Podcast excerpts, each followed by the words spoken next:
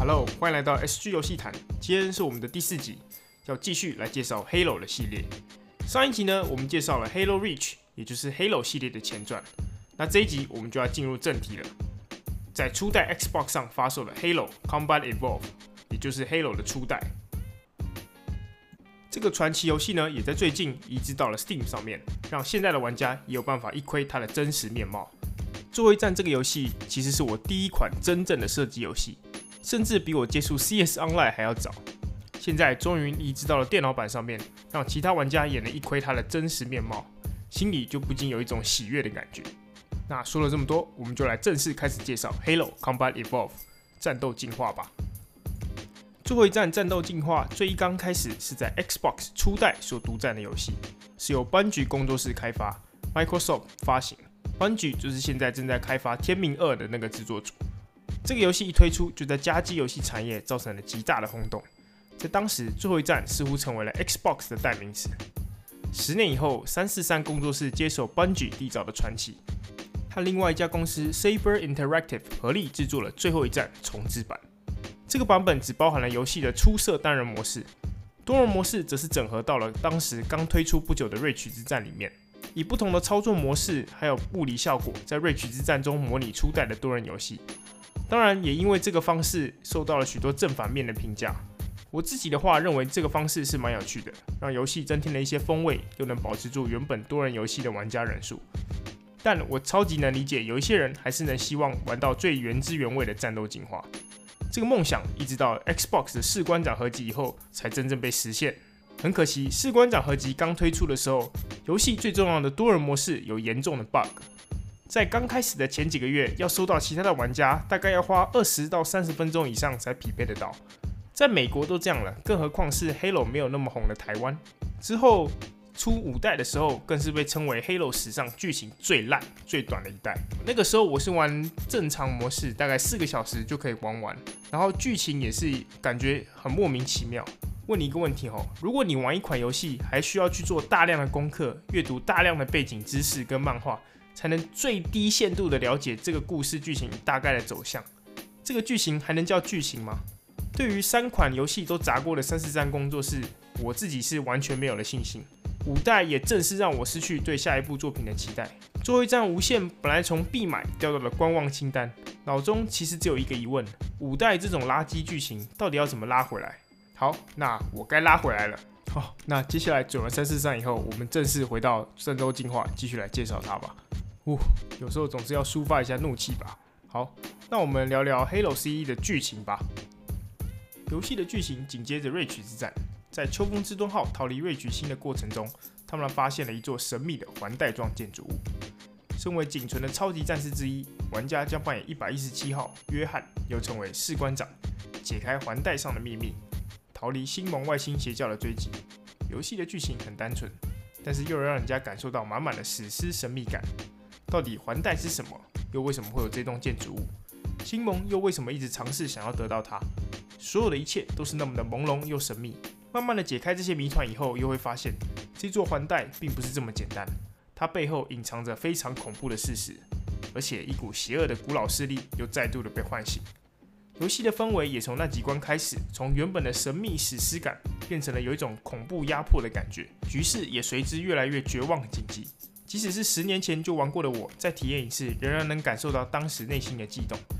不禁会想，就算过了这么久的时间，真的非常少有射击游戏的剧情能够像《Halo》一样扣人心弦、高潮迭起。而这一切能成功的原因，除了出色的场景设计以外，当然就非游戏的 BGM 莫属了。每一首音乐都有属于自己的时刻，感觉上整个音乐都是搭配着剧情与场面编造而成，完美的融合在游戏里面。补充说一下。刚刚说的体验都是在使用英文配音的情况，这游戏的中文配音该怎么说呢？真是台味十足。有时候你不说，我还以为这个是国产游戏呢。当你打外星人打到一半的时候，突然出现一些哇哩咧，吓死我了。有时候这整个气氛就被瞬间摧毁。想要笑一下的，绝对要体验看看。我自己是觉得蛮有趣的啦，能增添一点不同的台湾风。把剧情聊得差不多了以后，我们就来讲讲这个游戏的画面。重置版最有趣的地方就是，除了过场动画以外，任何时候都可以及时的切换十年前与重置版的画质。一个按键之间的距离就可以体会到十年以来游戏画面的进步程度。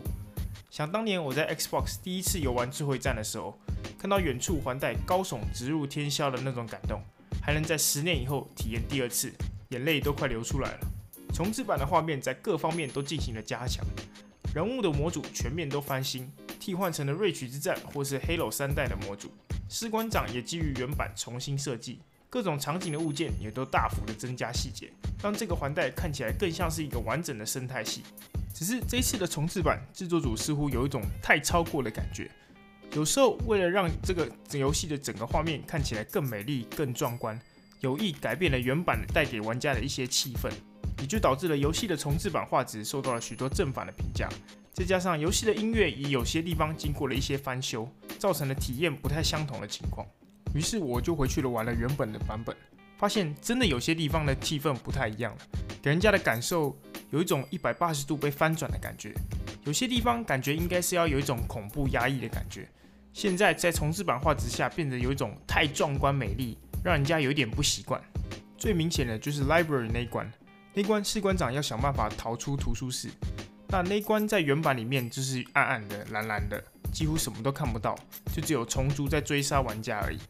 但是新版的画面以后，那边整个感觉很像是一个很气派的建筑物，让人家有一种丧失了那种恐怖压抑的气氛在。那如果有些玩家说，那我想玩最后一战，但是又不想要损失原本的气氛怎么办？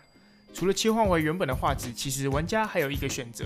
那就是游玩玩家自制的模组 SPV3，这个模组呢是建构在原版 Halo 的 PC 版本上面。那那个版本呢可以经过大幅度的改造以后，可以灌玩家的自制地图。SPV3 是玩家自制发起的一代重置计划，目的就是为了把 Halo 历代的元素加入到原版里面，让游戏的沙盒更加多元，敌人的种类与武器也大幅度的扩充，关卡也基于原版进行了强化。加入了许多原版所没有的区域和载具，可以说是真正意义上的战斗进化。而且重点哦，它完全免费，只要你有原版最后一战 PC 的启动码，就可以安装这个模组，体验全新的版本的最后一战。这个是推荐给不喜欢重置版画面改变风格的玩家的一个好选择。那最后，我们就来正式聊聊游戏的内容与玩法吧。这一次的 PC 移植版游戏是以 DLC 的方式加入在士官长合集里面。分成剧情战役模式以及多人对战模式。游戏的剧情模式也可以双人合作过关。想当年，我都跟我弟一起坐在沙发上互相干话打屁，一起屠杀外星人。剧情模式总共有四个难度，我自己比较喜欢第三个英雄难度。我自己认为这个难度有一定的挑战性，又不会难到太夸张。传奇我真的无法，让厉害的玩家去试试看吧。玩家需要留意星盟各种不同的种族搭配以及他们手上所拿的武器。不同的敌人大部分都会有不同的进攻方式。我来举一个例子，好了，如果只有几只简单的野猪兽，就是矮矮背上有一个三倒三角形的那种敌人，就可以轻松的向前收头冲锋。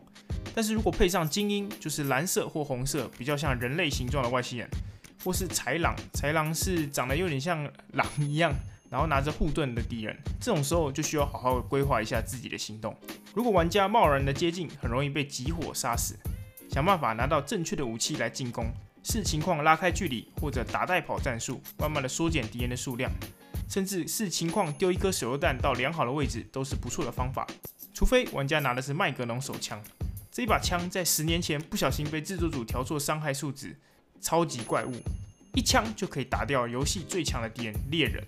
这边补充一下，猎人是有点像敌人的坦克这种生物，手上拿着巨炮，可以一瞬间清掉玩家。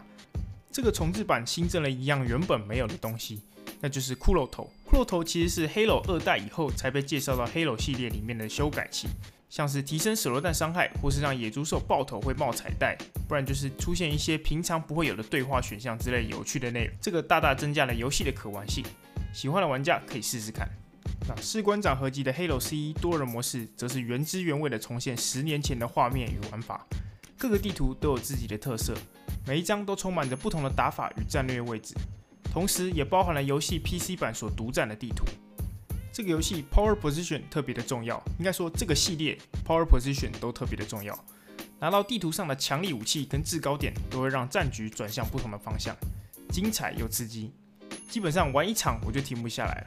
不喜欢单纯的打打杀杀也没有关系，游戏其实也有着丰富的游戏模式，赛车、炸弹、抢旗应有尽有，不怕没东西玩，只怕没有人要玩。只是很可惜，台湾的人数真的比较少一点，排一场最近会需要一段时间，可能三到五分钟左右吧。做这一次 podcast 有一部分也是想推广这个游戏的知名度。那这一次的最后一站 C 从日版介绍就到这边，谢谢大家收听 SG 游戏谈，我是萨迪斯。想知道更多消息的话，可以追踪我的 FB 还有 Twitch，甚至是 YouTube 频道，应该只要搜寻萨迪斯殿下或者萨迪斯就可以找到我了。好，那今天谢谢大家的收听。我们下次再见，Bye bye.